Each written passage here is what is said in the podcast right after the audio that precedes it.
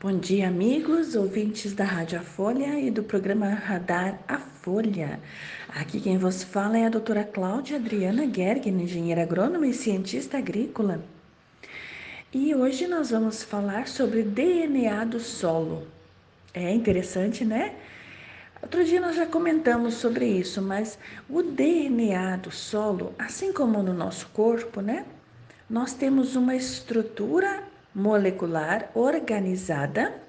Então, são átomos que se organizam através de minerais ou de outros constituintes minerais para, inclusive água, né? Para que este local seja adequado para o crescimento de plantas. E também os microorganismos têm o seu DNA, claro, né?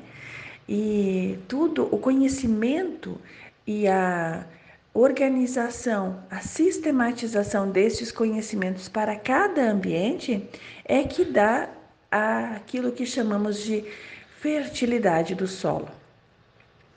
E então nós estamos cada dia aprofundando mais nossos conhecimentos e você que é agricultor tem plena capacidade de acompanhar tudo isso, viu? É tudo muito simples.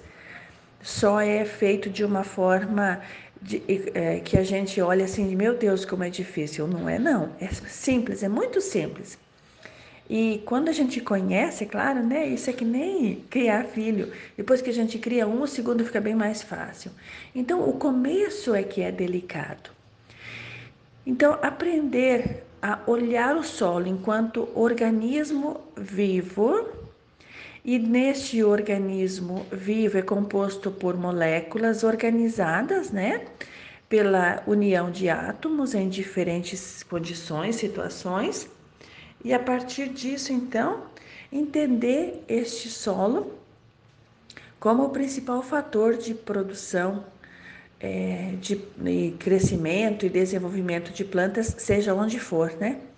Pode ser para uma agricultura cultivada, pode ser para uma extração, por exemplo, um, uma, um lugar na Amazônia, né? Uma extração natural de castanha ou seja para o que for, né? E assim a gente segue com o desafio hoje de olhar o solo como um organismo vivo, que também tem um DNA e um corpo.